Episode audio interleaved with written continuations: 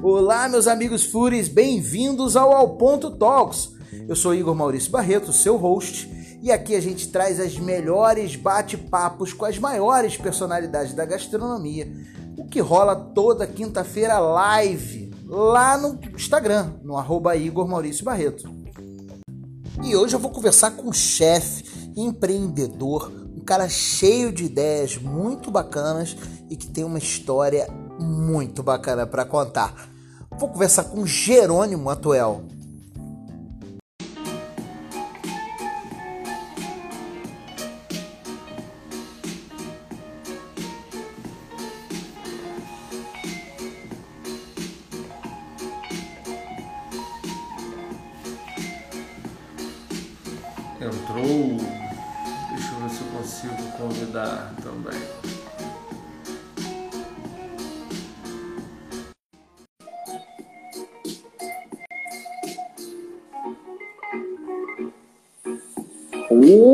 Agora sim, ainda tem uma musiquinha, ó. Tá rolando aqui. Porra, fantástico, irmão. Obrigado pela força que você tá me dando, hein? Porque que, Que vergonha que eu passei, mano. Vai O entender, pessoal que né, vai cara? entrando aí, que tá entrando lá, que tá vendo lá meu, meu perfil também, tô por aqui, é, no perfil do Jerônimo, porque a gente começou a fazer nossa por lá. Eu fiquei tentando botar ele para dentro da minha, por algum motivo, algum bug no meu Instagram. Eu não estava conseguindo colocar o cara para dentro de jeito nenhum. E aí ele me fez a gentileza. Assim até fica melhor, cara, porque você fica mais bonita em cima e eu fico aqui Pô, embaixo. Obrigado. que isso. Pô, o cara, você- gente, olha só, isso é tão importante, cara. Jerônimo até deu um tapa no, no cabelo, mentira, deu nada. Mas Cara, eu tava deitado ali, quase dormindo, eu pesquei o dia inteiro, cara. E do jeito que tava aí. Foi. Cara, eu vi, cara, eu vi que de manhã cedo você tava cedinho na lancha indo pra, pra- Aquilo era perto da Barra ou era mais perto da entrada da Baía do Guanabara? Não, cara, eu, eu saio pela barra, né? Eu moro aqui na Ilha da Gigória Uhum. E eu toquei reto para umas ilhas ali na frente, tipo uns 40 minutos navegando para fora. E quando eu cheguei na ilha, o vento virou e eu decidi voltar. E quando eu voltei, a chuva caiu. E deu tudo Deu certo. tempo. Aí Quando eu entrei para quando eu entrei pro canal, o motor do barco quebrou. Se tivesse quebrado lá fora, Que isso, que- não aconteceria. Não, se tivesse quebrado lá fora, tava nós procurando a guarda costeira para ir te buscar É, lá. Pra... E eu lá tentando fazer uma fogueira para assar um peixe. Nossa, se, certo, se- se você não ficasse a deriva, né, cara? Eu remo canoa havaiana. E aí, é, a fica- gente. Na verdade, ficaria, ficaria, ficaria à deriva e teria que buscar um socorro é, via celular, né? Porque lá pega sinal, ainda bem. Mas... Ah, lá pega sinal, então. Pega, pega. Nessas horas é importante você ter um pouco de consciência, assim, observar bem, né? Então, a gente percebeu que eh, tinha um, temporal vindo e a gente voltou na hora certa, deu tudo certo, ainda bem. Espetacular. Eu, com o velho lobo, lobo do mar aqui, vou explicar para vocês mais ou menos como é que a gente costuma fazer isso aqui. Normalmente é através do meu perfil. Hoje a gente está aqui no perfil do Jerônimo. É, é um projeto chamado Ao Ponto Talks, que toda quinta-feira a gente troca ideia abertamente, sem combinar pauta antes, sem nada, com uma personalidade da gastronomia, uma pessoa interessante para a gente conversar, sempre. É, e a gente sempre traz para a conversa o que vier no, no fluxo. Então a gente fica aqui trocando ideia. Esse bate-papo normalmente depois sobe para o Spotify como um podcast. Então, se você depois não puder ficar aqui na live, eu não conseguir é, é, eu ver a live até o final, escutar até o final, você depois vai poder ouvir isso no Spotify. É, eu espero que aí hoje é quinta-feira, acho que até domingo já vai estar no Spotify, bonitinho. Então, se tiver domingo, for cozinhar o seu almoço de domingo com a família, quiser escutando o bate-papo aqui meu com o velho lobo do mar, vocês estão, então, vão estar liberados aí. É...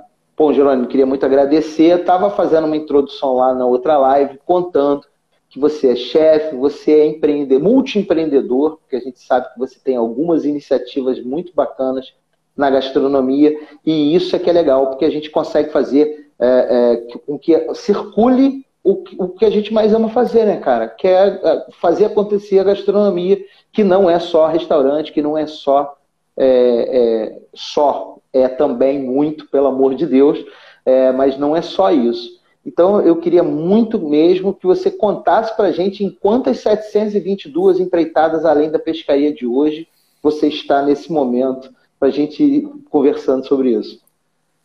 Maravilha. É, bom, tem sido prioridade na minha vida a pescaria, nessa pandemia. É, distanciamento social, né? não tem melhor, você fica quietinho ali no bar. É. Mas, enfim, brincadeiras à parte. É, cara, eu tenho um projeto chamado Experiência Elemento, é um restaurante, na verdade, tem dois anos e alguma coisa, se não me engano, corrijam se eu estiver errado. Minha sócia namorada deve estar presente aí também ela sabe bem essa, essa, esse tempo de projeto já. É... Essa data, essa data não tem problema você esquecer. Não pode não esquecer tem, o aniversário de namoro. Exatamente. Essa que você não pode. Não, dela é fácil, dia 24 de dezembro, não tem como. Ah, então é ótimo. Muito bom isso. Excelente, é... nunca mais vou esquecer. Nunca mais. Cara, o Experiência Elemento, eu tenho também uma, uma empresa de importação de utensílios de cozinha. A gente trabalha com facas artesanais, pinças, Excelente. das mais variadas pinças. A gente está caminhando aí rumo à maior loja de pinças culinárias do Brasil. Pô, é... que fantástico, cara! É, isso aí. Fora isso, a gente trabalha com vários outros é, utensílios, estojos, descascadores, afiadores, uma, bastante coisa. Então, quem estiver assistindo aí tiver interesse, entra lá facasdechef.com. Qualquer dúvida é só mandar uma mensagem para a gente. É, fora essas duas brincadeiras, eu tenho um projeto audiovisual chamado Além da Cozinha. Esse projeto está meio que na gaveta. É, Trata-se de uma viagem do México até a Patagônia, feita em moto, em busca das técnicas ancestrais de gastronomia que estão sendo perdidas aí e os, é, também tem um pouco do foco dos produtos, em produtos que já não encontramos mais devido a essa, esse avanço do mercado né, da alimentação, meio que dá uma filtrada e acaba que alguns produtos são eliminados dessa lista e apenas algumas famílias o cultivam para consumo próprio. Então, esse projeto, nós já gravamos um programa piloto, foi na Nicarágua, em 2014. E é isso, ele está lá guardadinho, quietinho, esperando o momento certo de sair da gaveta. Deu uma ideia bem legal e a gente. Cara, é, que viagem! expectativa em cima desse, desse projeto, porque a América Latina tem muito a nos oferecer, principalmente a América Central, ali, que é muito pouco explorado. Eu tive o prazer de morar lá por uns anos. E eu sou um apaixonado assim pela América Central. Você morou onde? A cultura de lá é demais, cara. Como? Você morou aonde na América Central? Eu morei na Costa Rica, Nicarágua, Guatemala. Porra, e... fez um tour. Um tour e dei uma passada por outros países ali. cheguei a passar né, pouco tempo pelo México, pelo Panamá, é... Honduras e El Salvador. Que isso, cara? Bem, bem legal, cara, bem legal. Cara, que maneiro! Mas essa viagem, quanto tempo para fazer esse, essa, essa trip aí, cara? Do, De, do México até Patagônia, é. Cara, é relativo, assim. O plano é que aconteça em seis meses, mas pode acontecer em um mês, depende de como a pessoa toca a viagem. É, o plano foi feito dentro desses seis meses porque tem, tem que ter um tempo ali para ajustar as coisas, né? para que a viagem corra bem, para que não seja extremamente cansativo, e é. é então você tem um intervalo né, de uma cidade para outra, né, uns imprevistos com o entrevistado, o carro quebra, a moto quebra, um assalto, coisas desse tipo, né? tudo pode acontecer. Então, é mais ou menos planejado em cima desse tempo podendo acontecer com é, menos dias ou mais dias. Tudo vai depender do que vai acontecer, assim, é um pouco imprevisto, né? Porque é, então é bom avisar o pessoal da live aí, quem, quem tiver uma empresa para patrocinar esse projeto, Vamos botar Show Me the Money na mesa, cara, porque isso, vai ser isso. muito. Eu tô só, só de escutar a ideia, eu tô doido pra assistir todos os episódios, pô. É maneiro, Alô, Netflix? Aí, ó, Alô, Amazon Prime? quando a gente Estamos aí, hein? A galera, o teaser, a galera fala isso aí, bem legal, cara. Cara, é bem, mas muito maneiro a ideia. Eu, eu, eu, durante um período, minha mãe nasceu numa cidade chamada Patu, no sertão do Rio Grande do Norte. Eu amo o sertão nordestino. Né? As pessoas do sertão, acho que é, tem uma riqueza, uma ingenuidade, uma pureza que é inimaginável. Eu tenho muita vontade de produzir material, porque lá o hábito alimentar é muito diferente.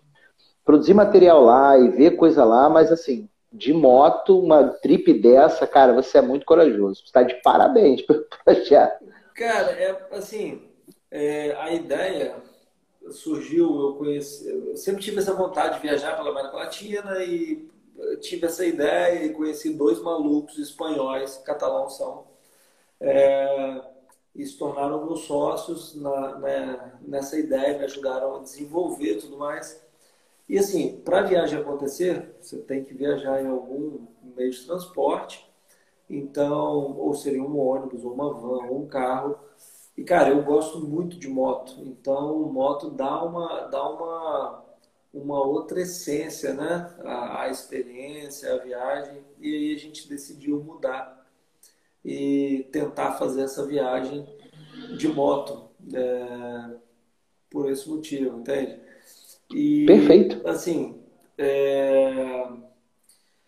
tem, tem uma história que me inspirou, na verdade, um, um cara chamado Adrian Cogin. Acho que hoje em dia, se não me engano, ele é diretor da revista Fluir, uma das principais revistas de surf do país. De surf. Ele fez essa viagem na década de 80, escreveu um livro chama Alma Pan-Americana. Super aconselho a leitura, muito bom, cara.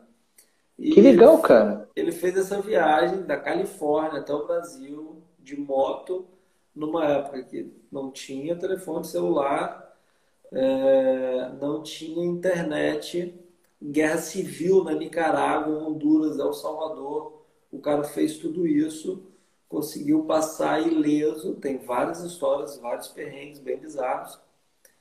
E ele contando a história. É, dessa ótica, né, de uma viagem de moto, e ele fez a viagem sozinho. Foi bem legal, me inspirou. E... Cara, que cara, eu só, eu só fico eu sou cagão, cara. Eu fico imaginando o cara sozinho nos anos 80, sem um celular, sem recurso, passando no meio de duas guerras civis, porque não tinha como desviar. Não tem como desviar. Não tinha, é? você não é ninguém, cara. Você não tem justificativa para nada. O que o cara falar é o que vai acontecer. É o que vai acontecer, é isso aí. E o cara veio da Califórnia pro Brasil. Cara, aí, sério. Califórnia, que cara maneiro. Como é que é o nome do cara? Adrian Cogin. Que maneiro, cara. Que... Eu quero esse livro, cara. Cara, bem Vou legal. pesquisar. Você começa, você começa, a ler o livro assim dá vontade de acabar rapidinho, porque é, tipo, cada capítulo é uma história, é um país e Cara, ali a América Central é meio trash, né? Principalmente quando se trata de fronteira. Fronteira é sempre um ambiente muito. Cara, hostil. Hostil, essa é a palavra. E na década de 80, com guerra civil ainda, Deus Pior me... ainda. Exato. Mas, cara, como é que você foi parar na América Central? Cara, eu morava em Belo Horizonte, rodei um pouco o Brasil, São Paulo, Espírito Santo, Minas Gerais. E eu saí de um trabalho, já estava cansado de cozinha, já prestes a aposentar, cinco anos de profissão, que sacanagem. Já, cara, Minas Gerais já tinha dado para mim. Quem nunca, né? Quem nunca? Quem nunca já chegou nesse ponto e falar assim, meu irmão, não aguento mais.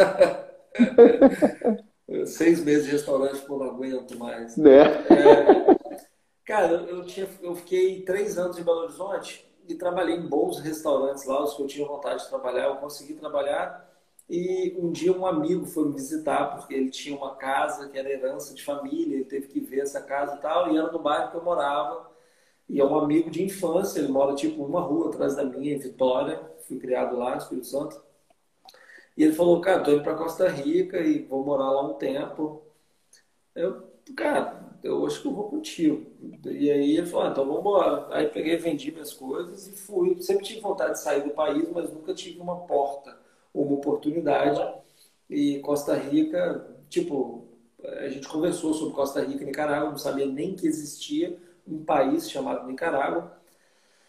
Enfim, ele foi, eu fui depois.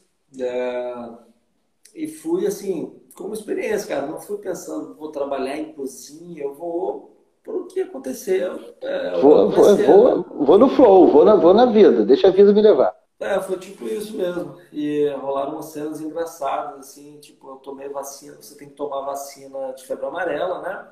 Uhum. Com 10 dias de antecedência, eu tomei com 7 dias de antecedência.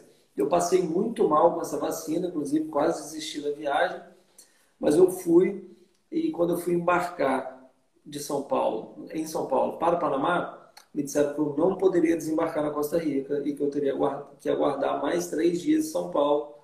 Aí eu supliquei, pedi por favor, preciso muito ter um compromisso. Ela falou: ah, posso deixar você embarcar, mas você vai desembarcar no Panamá e tem que esperar três dias no Panamá. Não falava nada de espanhol e meu amigo ia me esperar na Costa Rica. Ele já sabia minha data de chegada e estava me esperando. Ele saiu lá do interior da Costa Rica, viajou um dia inteiro para me esperar na capital, no aeroporto e eu não cheguei. Eu tive que ficar três dias no Panamá, é, esperando né, vencer. Os é, completar os dez dias. É, e aí eu tinha um monte de mala, tive que levar coisa para ele, não tinha como carregar, eu tive que deixar no aeroporto, gastei um dinheiro. No final das contas, eu fiquei quase sem dinheiro, já tinha ido com muito pouco dinheiro.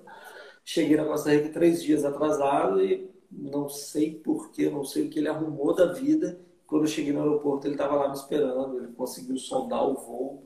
Eu lembro que eu não consegui contato com ele. Enfim, cheguei na Costa Rica, uh, fomos para casa lá, foi super legal, né? Putz, chegar num país primeira vez é coisa de outro mundo, cara. É muito bom, né? Muito bom, tudo é diferente. E já passei uma semaninha assim, já fiquei preocupado em arrumar um trabalho. Consegui um trabalho lá em um restaurante, cara, chamado Pasta Basta que era de um, de um israelita. É, eu agora não lembro se em espanhol fala. É, espanhol que é israelita, português é israelense, né? É, israelense. O, o restaurante de um israelense chamado Pasta Basta. O cara é israelense, o restaurante é italiano e serviu. Com um brasileiro um... trabalhando na Costa Rica. É, o brasileiro trabalhando na Costa Rica, um chefe de cozinha é, francês, muito louco. O cara trabalhava drogadaço, cheirado a noite inteira. Você não entendia nada do que o cara falava, ele era careca, assim, meu irmão gritava, todo mundo morria de medo do cara. Eu consegui um trabalho lá para lavar, lavar prato. Eu não sabia falar espanhol, então fui lavar prato com dicionário no bolso. Aí, putz, tinha que pegar um garfo, eu ia lá, olhava, ah, tenedor Aí fui aprendendo devagarzinho. Aprendendo, acho que uns 15 dias depois eu consegui, ah, assim, não sei se foi 15 dias, mas um tempo, assim, depois eu consegui explicar que eu era cozinheiro. Não adiantou nada, continuei lavando louça. Porque, putz, você é um cozinheiro. Oi, você, você, deu, você deu um momento de tensão na hora que você falou, pô, eu consegui explicar que eu era cozinheiro, eu fiquei aqui na expectativa, não adiantou nada. Não adiantou nada. E, pô, o chefe de cozinha era muito louco, ainda bem que eu não consegui é, e aí fiquei pô, trabalhando lá lavando prato. Aí tinha também um pizzaiolo chamado Yanif, que não falava inglês, que não falava espanhol e que a gente não se comunicava né, verbalmente, né? E aí eu fui ser auxiliar dele na pizza. E o cara, tipo, ele e o dono do restaurante conversavam, parecia que eles estavam entrando em guerra, assim, existia um conflito bizarro, mas eles estavam simplesmente conversando, tipo, ah, tá, precisa comprar farinha de trigo, fazer um molho. Só que os caras gritavam, gesticulavam, era uma parada muito louca. Até hoje não entendi muito bem. Gente, que doideira isso, cara. É, muito louco, cara. E assim, no final das contas, o, o dono do restaurante chamava Tal ele cozinhava muito bem, mas ele não colocava a mão na massa, ele só ficava no balcão do restaurante conversando com os convidados e no balcão fumando maconha ali na frente dos clientes, era normal, era o que ele fazia a noite inteira. Esse Gianni fazia uma pizza fantástica, uma massa maravilhosa e ele era todo metódico, ele espalhava o molho na massa de uma forma que só ele entendia, ele não conseguia me explicar, e quando eu espalhava estava errado, eu tomava um esporro numa língua que eu não entendia nada. E aí Aí, cara, eu fui entendendo mais ou menos o que ele queria, assim, e hoje faz total sentido. Eu consegui entender. Ele espalhava o molho de uma maneira que ficasse um dedo de borda livre de molho, nenhuma parte da superfície da massa podia ficar com excesso de molho ou com a parte branca, sinal de que você passou a colher com um pouco mais de força e expôs a massa. Então tinha que ter ali um equilíbrio, cara, que eu demorei a pegar, mas depois eu entendi, cheguei às minhas próprias conclusões, entendi que fazia total diferença. É, e, cara, foi uma experiência muito legal. E depois eu parei de lavar louça, comecei a, a trabalhar na pizza e consegui uma, uma, uma bocada ali como garçom também, porque ganhava uma gorjeta, então era legal. E aí foi uma experiência muito maneira, cara. E eu comecei a conhecer a galera da região ali. Enfim, tô contando a minha experiência na Costa Rica, da minha chegada. E é, para conseguir um dinheiro, eu sempre pesquei, mergulhei muito. Então lá tem um peixe específico é chamado de é chamado louro. Tem no Brasil também, é o budião. Na Bahia, ah, budião. perubu, perubata. É... Esse peixe é muito utilizado lá para fazer ceviche. Só que esse peixe, é, raramente você pesca na linha. E também não pesca em rede, porque ele vive em pedras e não as redes não são armadas muito próximo de pedra, porque vai bolar e tal. Só no mergulho só no mergulho. Quando a água limpava, eu saía com meu amigo, a gente ia lá, capturava vários peixes, levava para casa, limpava, tirava o filé e vendia. Então, aí aos poucos a gente foi se ajeitando, foi uma experiência bem legal essa chegada. E foi muito bom trabalhar no restaurante desse cara, foi uma experiência muito louca, cara. Eu não dá para entender como funcionava o restaurante, porque era um dono que brigava com todo mundo com um chefe de cozinha francês que gritava, o cara cheirado a noite cheirado. Todo dia trabalhava cheirado, cara. O olho do cara, você não conseguia falar com o cara. E você provava a comida, a comida era fantástica. Fantástica. Você já escreveu isso, cara? Não, não, tenho guardado aqui na minha cabeça, nunca escrevi, nunca relatei. Tem que escrever isso, cara. Isso vai dar um puta livro. Eu tava escutando, eu tava, eu tava escutando aqui pensando, cara, parece uma história do Antônio Bourdain que o Geraldo tá me contando aqui. é, seria uma boa, cara. Foi. Então, pensa cara, nisso, cara. Vou pensar nisso com carinho. Foi surreal, cara. Essa experiência foi muito, muito legal. Mas, mesmo. Mas aí você falou para mim, quando você saiu de Belo Horizonte e foi para Costa Rica, você já cozinhava, você já trabalhava em cozinha profissional. Antes, já. você começou cozinhando em BH ou em Vitória? E depois você foi para BH? Eu comecei cozinhando em Vitória, cara.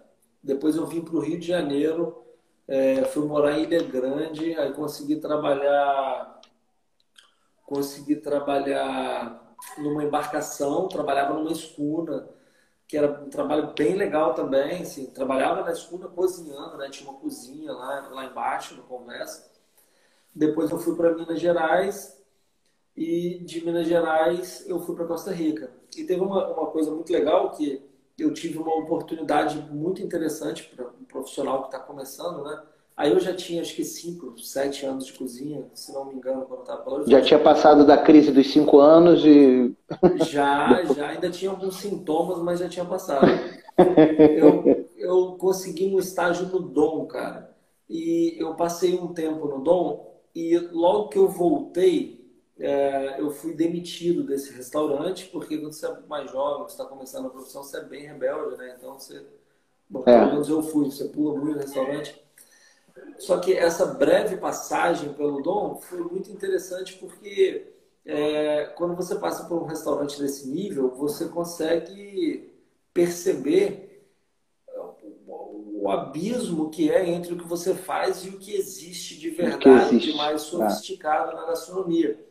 Então foi bom ter tido esse contato, que eu consegui ter uma sensibilidade maior para absorver melhor as informações, obter mais conhecimento como esse que é super importante na minha vida hoje, que é a forma de espalhar o molho de tomate na pizza. Sem pois é. comunicar é. verbalmente com a pessoa que produzia esse produto, eu consegui captar ali, acredito eu, pela variedade de coisas que eu vi e consegui absorver na profissão, através do, do, do olhar, da atenção, da experimentação.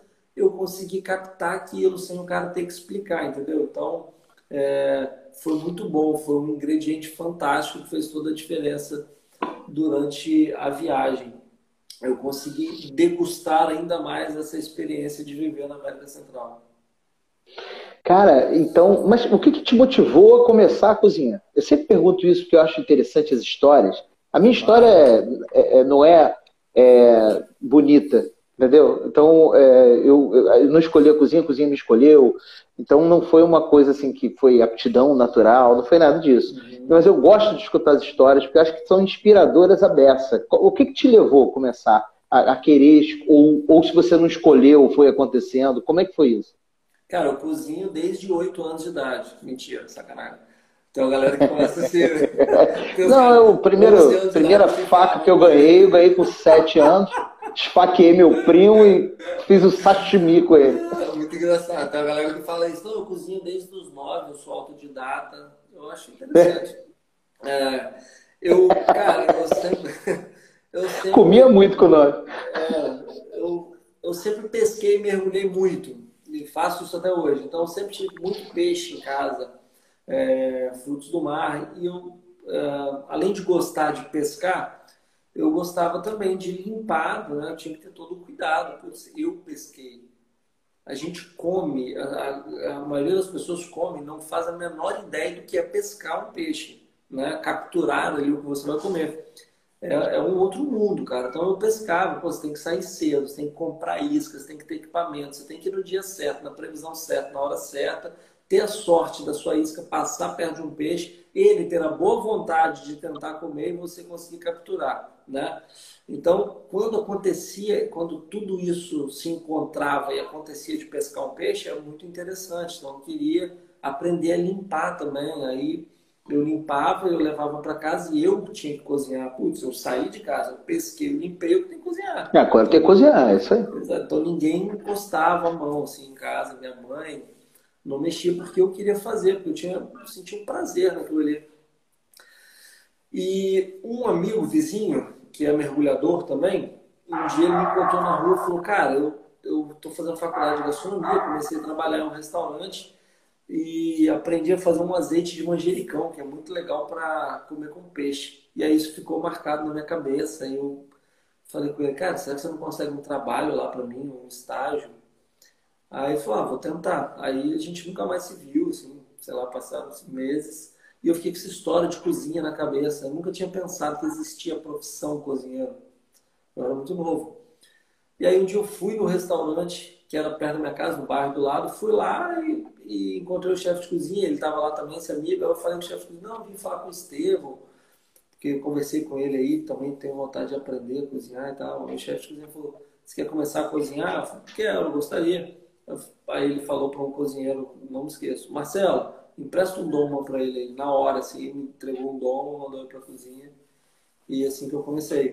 Pô, maneira pra caramba a história. Melhor do é. que o outro que esfaqueou a primo com sete anos. é, foi, foi assim que eu comecei e é muito legal porque quando você tem a curiosidade, curiosidade ela te impulsiona, né? Diferente da necessidade. A necessidade te arrasta. Você tem necessidade, você precisa trabalhar, você, putz, eu vou lá, eu preciso, eu tenho que fazer. Agora, curiosidade não, você se alimenta de tudo que você vê. Né? Caramba, que legal, que legal, que legal. E eu dei muita sorte de ser um chefe de cozinha fodarástico, não a nível gastronômico, por assim dizer. Mas como pessoa, pessoa. Como pessoa. Ele era um cara que ele era uma incógnita, assim. Todos os meus amigos conheciam ele. A gente não sabia onde ele morava, não sabia até então onde ele, de onde ele tinha vindo, quem ele era. A gente não sabia se ele era hétero, se ele era homossexual, a gente era jovem assim e rolava umas cenas que a gente não entendia muito bem. O cara era, cara, era uma figura assim. E a gente sempre ficava tentando entender ele, porque a gente curtia muito o cara, a gente gostava de ir para um restaurante, porque depois a gente tomava uma cerveja lá e tal. E é, nesse, nesse dilema todo de tentar entender essa pessoa, é, a gente foi se conhecendo melhor ali na cozinha e eu, eu, como eu falei, eu dei a sorte de, de ser um cara único. Eu não tenho essa paciência, a paciência que ele teve comigo. Ele chamava primeiro dia de, de primeiro dia de, me arriscar na cozinha, né? Seria isso. Minha primeira aposta na cozinha, ele estava fazendo um consumê de camarão e aí ele me chamou, fiquei olhando assim, me chamou perto da panela e falou, ó, tô com a cebola, agora o alho poró, tenta sentir o alho poró, tá vendo? Vou colocar um vinho agora por causa disso, disso e aquilo. Cara, para mim foi um momento mágico, assim, eu comecei a ficar, me tornar mais íntimo do cara, porque o que eu perguntava ele respondia com o maior prazer. E daí, cara, já saí de lá no primeiro dia, a fim de voltar no segundo, no terceiro, e eu lembro que eu é, trabalhei, eu chegava no horário e ia embora quando fechava o restaurante por uns três, quatro meses, não recebi nada. E foi uma experiência animal, cara. Foi Mas você chegou a, a, trabalhar lá remuneradamente depois, não? Não, não, não. Trabalhei de graça mesmo, cara. Foi escola, foi aprendizado. Total, total, total. E assim, a galera que tava na cozinha era bem barra pesada, os cozinheiros da, das antigas, assim, uma galera da noite também. E tinha uma galera mais jovem que estava começando, então rolava vários conflitos também. Aí tinha umas senhoras bem mais velhas do Gás Manger, que já eram todas, elas já eram putz, bem metódicas, assim, sabe? Então elas cobravam muito. Então você andava meio que pisando em ovos, assim, putz, o chefe de cozinha é maneiro, mas caraca, o cozinheiro ali se demole te dá uma facada. É. A, a te dá ali se demole, puta, arranca seu cabelo.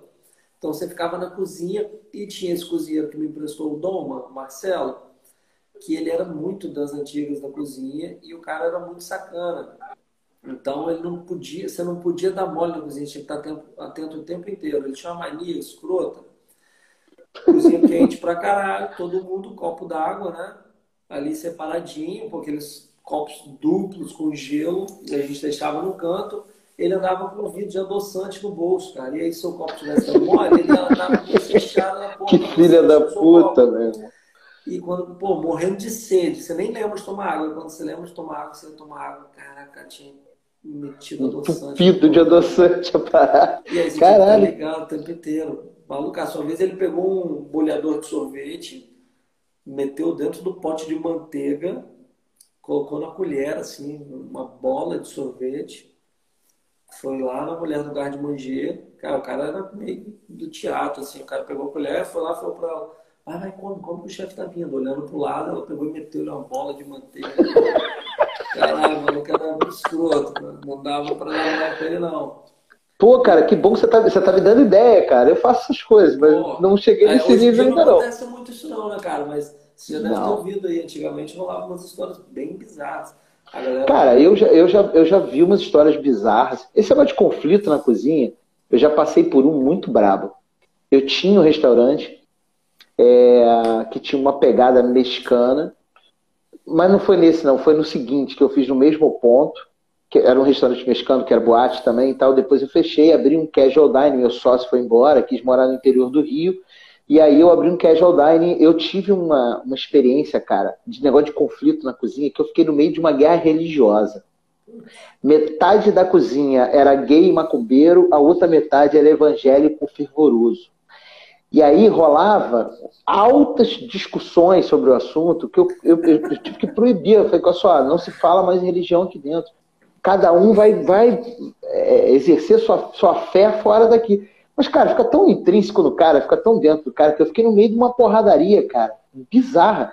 Eu, se, talvez naquela época eu não tinha consciência, mas é o Brasil de hoje, aquele, aquele, aquela cozinha. De alguns anos atrás. Ali, né? começou Porque ali, começou ali, eu acho que é ali, né? Acho que o Bolsonaro devia trabalhar nessa cozinha. Não, tô brincando, pelo amor de Deus, desconjunto. Mas é, é, era engraçado que era assim mesmo. Você tinha, eu, eu tinha sete pessoas na cozinha, Aí você tinha um que era o tanqueiro, que o tanqueiro a gente sabe, é o ponto central da cozinha. Aquele cara é o dono da cozinha. Ele acha que é o chefe, não, é o tanqueiro. Ele sabe de tudo, ele ajuda todo mundo. Ele, se ele quiser, ele atrapalha a vida de todo mundo. Quem manda é o tanqueiro. Aí tinha um tanqueiro e tinham seis na cozinha. Eram três auxiliares e três cozinheiros.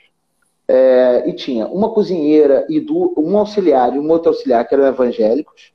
E você tinha dois cozinheiros gays, macumbeiro, brabo, um deles jogava abusos e tal.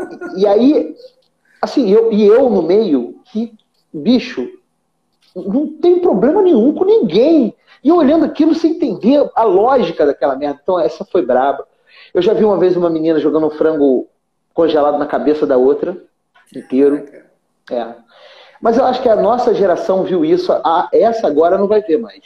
A nossa que eu tô falando, porque você deve ser um pouquinho mais novo que eu, é, porque apesar de eu parecer 20 e poucos anos, eu já tenho alguma idade. Mas eu acho que essa geração de agora não vai ver isso mais, porque as cozinhas estão muito mais profissionais. Acho que a gente pegou uma fase de transição muito grande, em que a gente tinha é, uma cozinha que era mais raiz, que a gente tinha uma opção de gente dentro da cozinha que aprendeu dentro da cozinha, e agora a gente está evoluindo para um outro patamar. Pô, quando a gente, eu, pelo menos, quando comecei a trabalhar em cozinha, ninguém fazia etiqueta para nada. Não existia isso. Hoje a gente já criou uma cultura de organizar, guardar corretamente as coisas, etiquetar e fazer. Quer dizer, o nível de profissionalismo foi subindo. Então acho que ninguém não vai ver mais isso, não. Essa maluquice. Vai, cara. Eu, eu já conversei com, já conversei sobre isso com outras pessoas também. É, apesar de ter sido bem trash viver alguns desses momentos, para mim foi muito bom, cara, poder presenciar essa, essa fase da cozinha, vivenciar isso, né? Essa fase meio old school ainda. A gente pegou o final, né? Nem tinha galera é. tão grosseira ainda. Tem histórias bem, bem medonhas. É um livro fantástico, né, para falar disso, é o Cozinha Confidencial. Cozinha Confidencial, exatamente. Esse, putz, para mim, a Bíblia da cozinha. É só você trocar os porto-riquenhos pelos nordestinos que vieram imigrantes para o Sudeste. Você bota ali dentro e é aquilo mesmo. E você via muito isso. O Luiz está perguntando aqui o que, que, que, o tanqueiro faz. O tanqueiro fica no tanque, é o ESG, Auxiliar de Serviços Gerais. Lava prato, lava panela, faz, ajuda a gente e tal.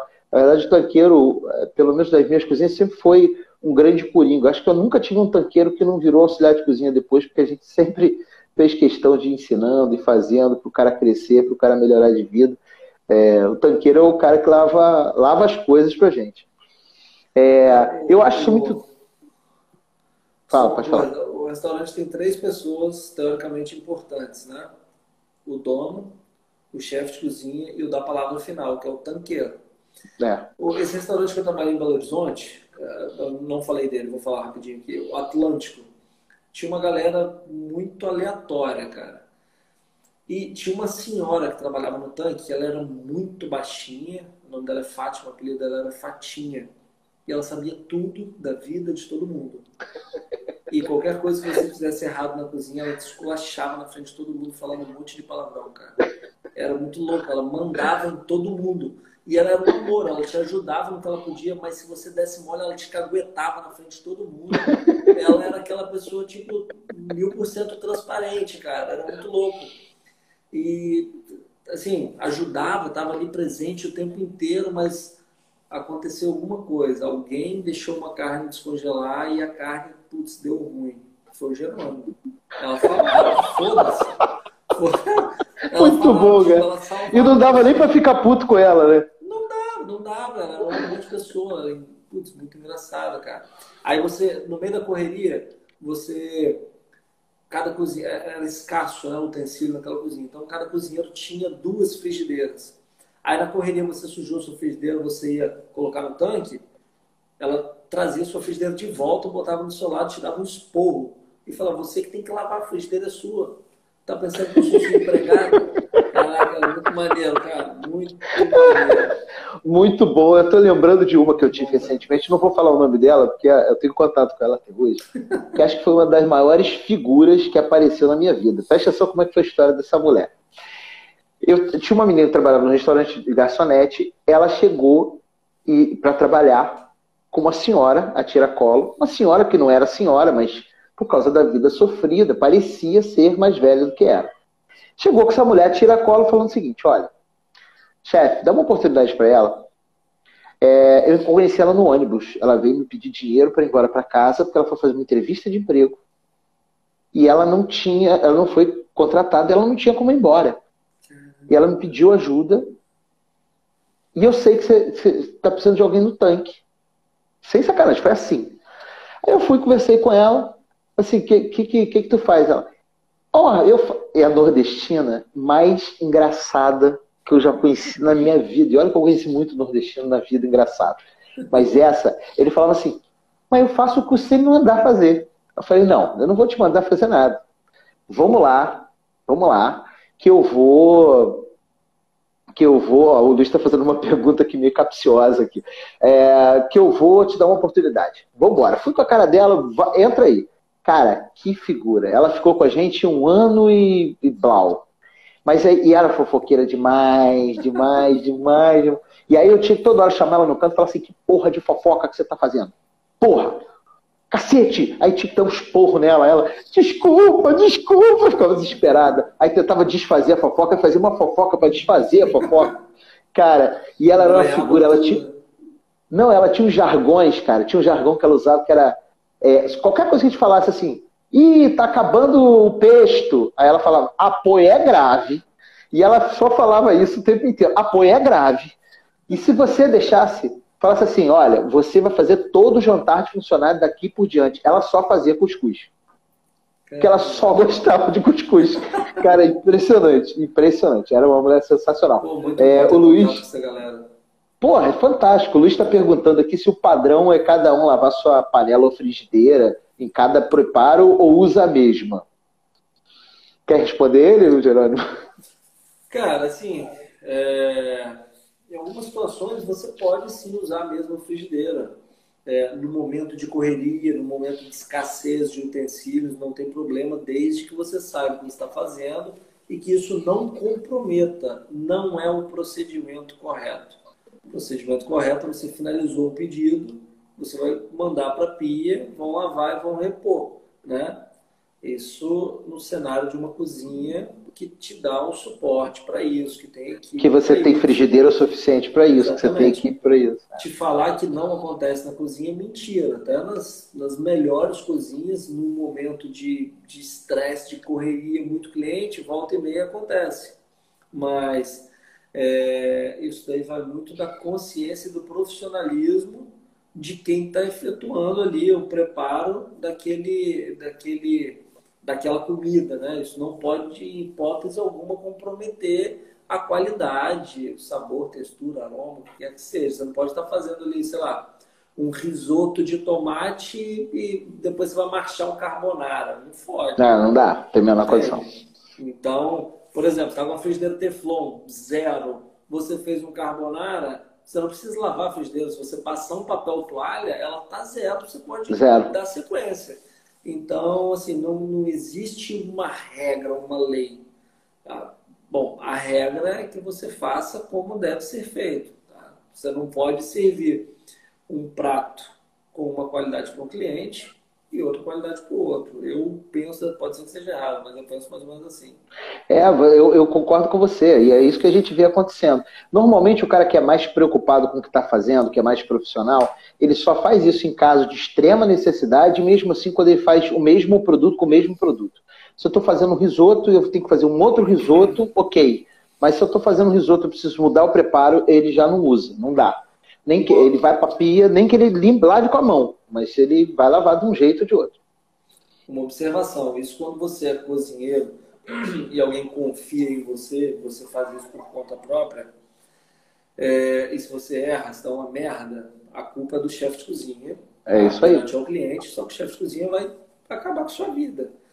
Vai. Você, como chefe de cozinha, você que está assistindo aí, quem quer que seja, se você, desculpa, é responsável por uma cozinha, não confie em um cozinheiro.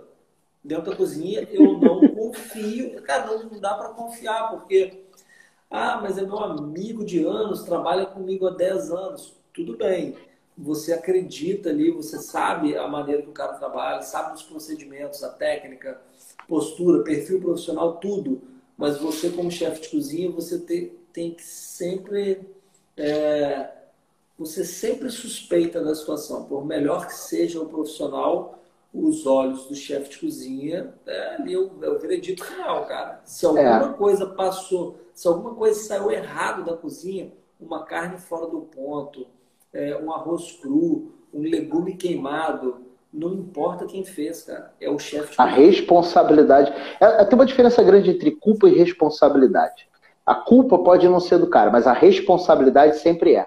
Então não importa que se é, quem foi o membro da equipe que fez, o que, que aconteceu, se passou pelo chefe, se passou pelo responsável, que é quem tem responsabilidade sobre a cozinha, a responsabilidade é do cara, e o cara tem que sumir. Essa é a verdade. Tem gente que não assume. Tem gente que fica tentando procurar culpado para torrar e não assume responsabilidade, né? Cara, o... uma dica, só uma dica dessa pergunta, uma dica para quem está assistindo que trabalha com cozinha. Errou, já grita logo, cara, porque todo mundo que está ali quer evitar problema, então todo mundo vai ajudar a pensar na solução. Errou, fala logo, cara. O erro é, não acontece sempre... sozinho. É, eu sempre falo isso também com as minhas equipes. É, é, importantíssimo que a gente entenda que a gente precisa confiar um no outro a ponto de falar que, meu irmão, deu merda. Eu vou. Cara, você pode fazer merda, a gente vai desfazer a merda, depois a gente vai conversar. Você deve sofrer alguma consequência, mas o cara que, que mente ou que tenta esconder a merda é pior, porque ele vai ser culpado, ele vai ser punido de forma mais pesada. Eu sempre falei isso para os meus. Cara, se deu merda, você, você bebeu, não vai trabalhar, você liga para mim e fala, chefe, bebi fiz merda, bebi. Eu vou dar um jeito. Agora, se você tentar esconder de mim, eu vou saber, irmão. E é, vai ser pior. Fala, porra, eu, o ônibus foi sequestrado, sequestraram é. todos os passageiros. Fui abduzido por um extraterrestre. Fui preso no lugar do sequestrador, a polícia me levou. Os caras inventam umas histórias bem mirabolantes. Muito, cara. E é uma criatividade bizarra. Cara, bizarra. eu vi uma história muito louca. É bem pesada, assim, bizarra, uma das mais bizarras que eu já vivi na cozinha da minha vida. Foi em um restaurante em Minas Gerais, tinha um cara responsável pela parrilha, ele era um, teoricamente um ex-bandido, né? E ele chegou atrasado no dia que o chefe de cozinha estava de folga, eu era o subchefe, e eu precisava muito dele. E, cara, a, o mise en place da parrilha era muito grande. E o cara dominava total. Nunca vi o chefe de cozinha dar um esporro no cara. E o cara atrasou, o cara chegou uma hora e meia depois. Putz. E eu fui falar com ele, falei, cara, qual foi? Que você chegou atrasado, você não comunicou? Ele, cara, eu tive que resolver um problema. Pô, cara, o chefe de cozinha tá de folga, cara. Você, a cozinha tá, tá rendida, preciso de você e tal. Não, tive que resolver um problema muito sério. Eu falei, cara, você é meu amigo, me conta, o que, que houve? Você precisa justificar, senão você vai no mínimo tomar uma advertência. Cara, é surreal essa história, não acreditava. Aí ele falou, você quer mesmo saber? Eu falei, quero. Então, então eu já falou, não tem tal pessoa? Tinha um cara que devia ele, e ele estava trabalhando. E aí ele me ligou, falou, pô, o cara tá lá, acerta com ele para mim. Aí eu fui lá de moto, matei o cara, demorei, por isso cheguei atrasado. Pronto. Esquece a advertência, irmão. Esquece a advertência. Tá de boa, tá de boa.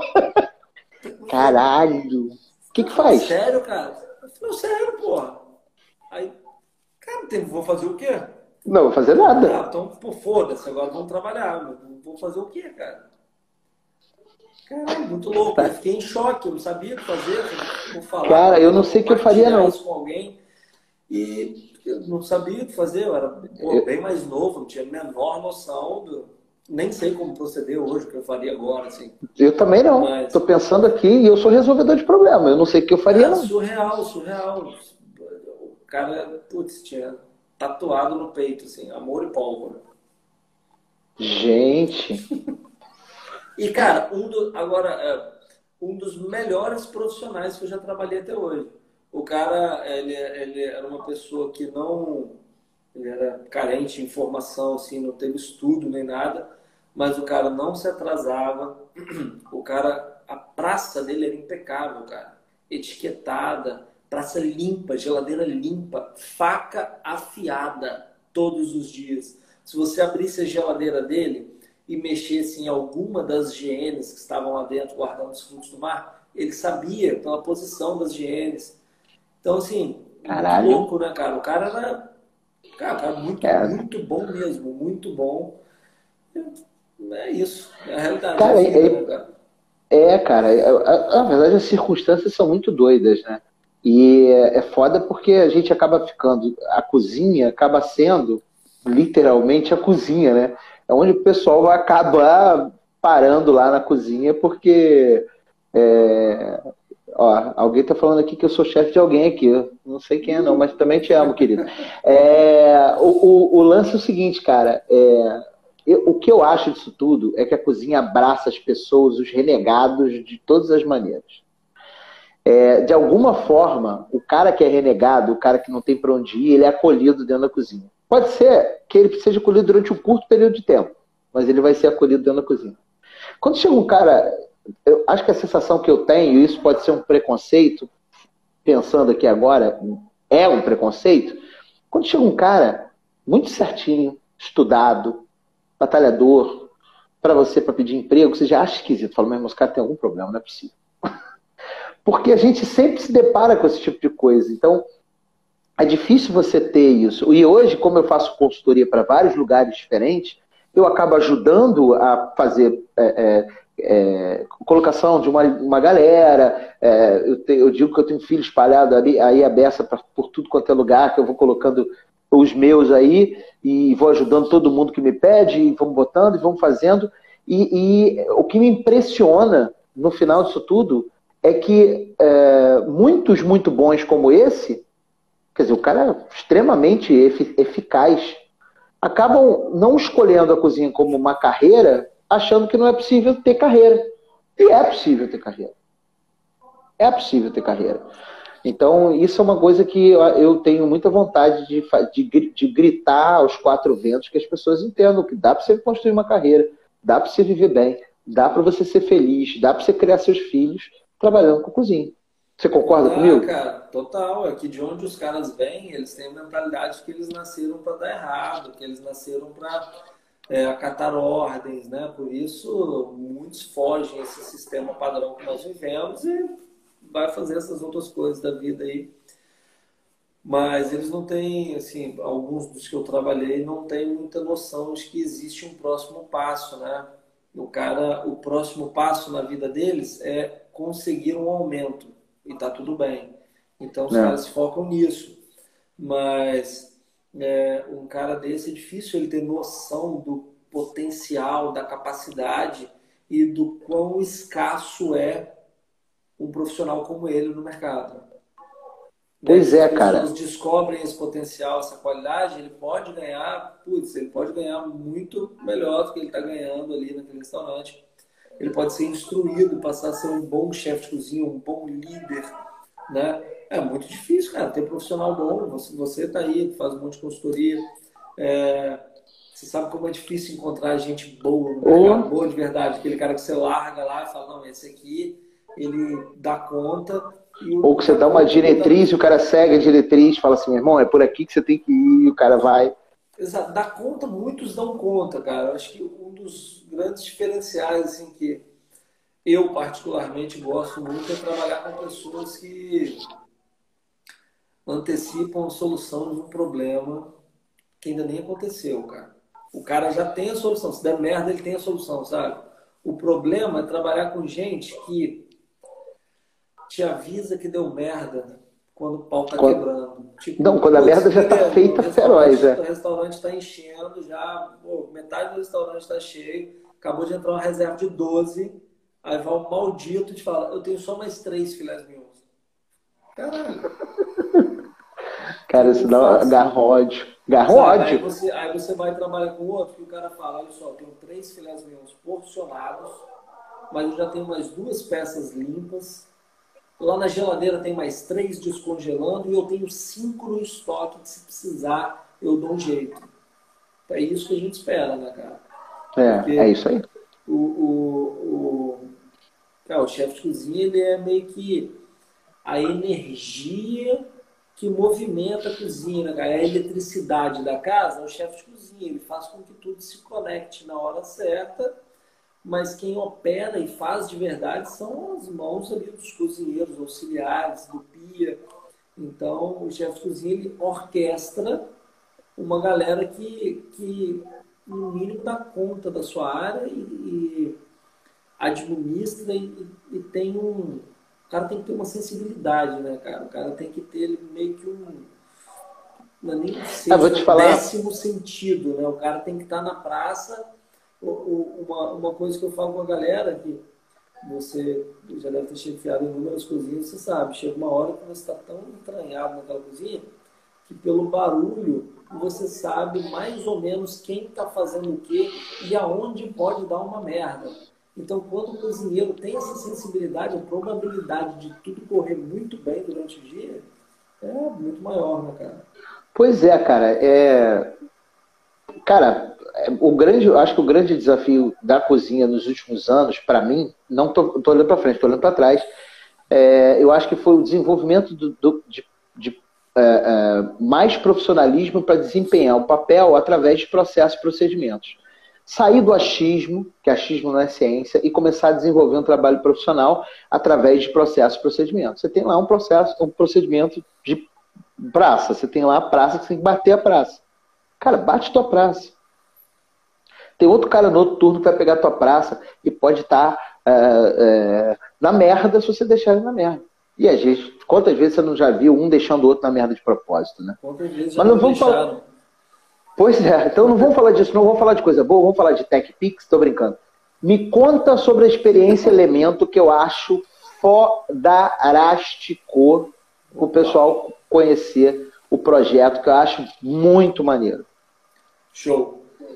Experiência Elemento é um restaurante a céu aberto, com uma cozinha montada dentro de um jardim, onde nós só servimos, ou melhor, atendemos 30 pessoas, somente sob reserva, é, e servimos um menu de degustação de 7 pratos por pessoa. Sugerimos o cliente que ele não procure saber o que é o cardápio, o que é o menu, mas se ele quiser saber, a gente informa, não tem problema. É, no ato da reserva, a gente pergunta se ele tem alguma intolerância, alergia.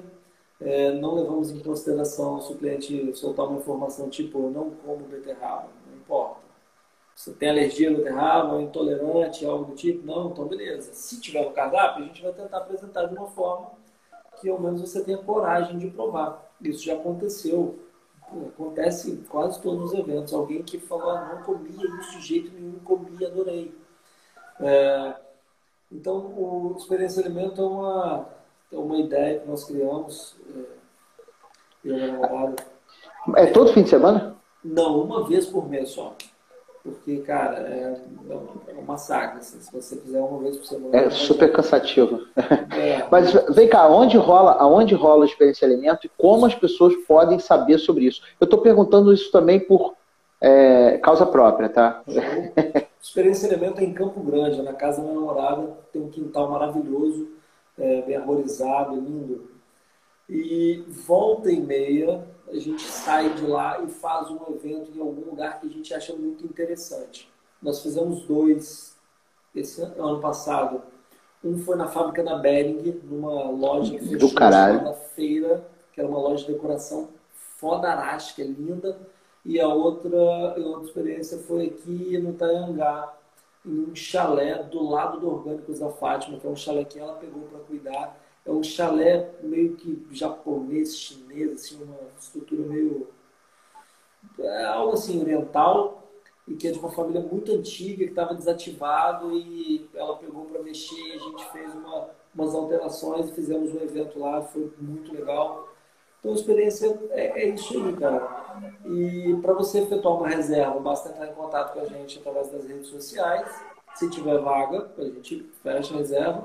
Geralmente a galera, tipo, ah, vai ter um agora dia 14. No dia 15 já tem gente fechando de dezembro ou de janeiro, entendeu? Muito legal, cara. E aí tem que ficar, uma, uma tem que ficar ligado no arroba, o arroba do Experiência Alimento. Qual é o arroba do Experiência Alimento? É isso mesmo, arroba Experiência Alimento. A live vai acabar em 1 minuto e 48 segundos. Eu vou desativar aqui e vou abrir é, outra live de convite de novo, pode ser? Lógico. Aí, aí, a gente também não vou ficar te enchendo muito o saco, não. A gente vai terminar rápido. É, porque é, agora que eu vi o horário, o horário agora. Ó, não, Mas... o Instagram ele fecha a live mesmo, então tem um minuto. É, tô ligado. Então o pessoal já sabe, vai apagar aqui e a gente vai voltar.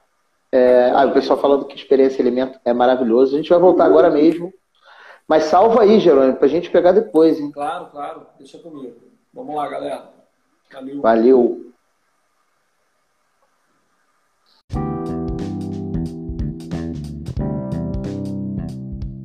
É isso aí, rapaziada. Muito obrigado por terem chegado até aqui. e essa troca de ideia rola toda semana, ao vivo lá no arroba Igor Maurício Barreto e depois por áudio por aqui. Muito obrigado, compartilhe com seus amigos, segue o nosso podcast e não perca na semana que vem. Um grande abraço e até a próxima.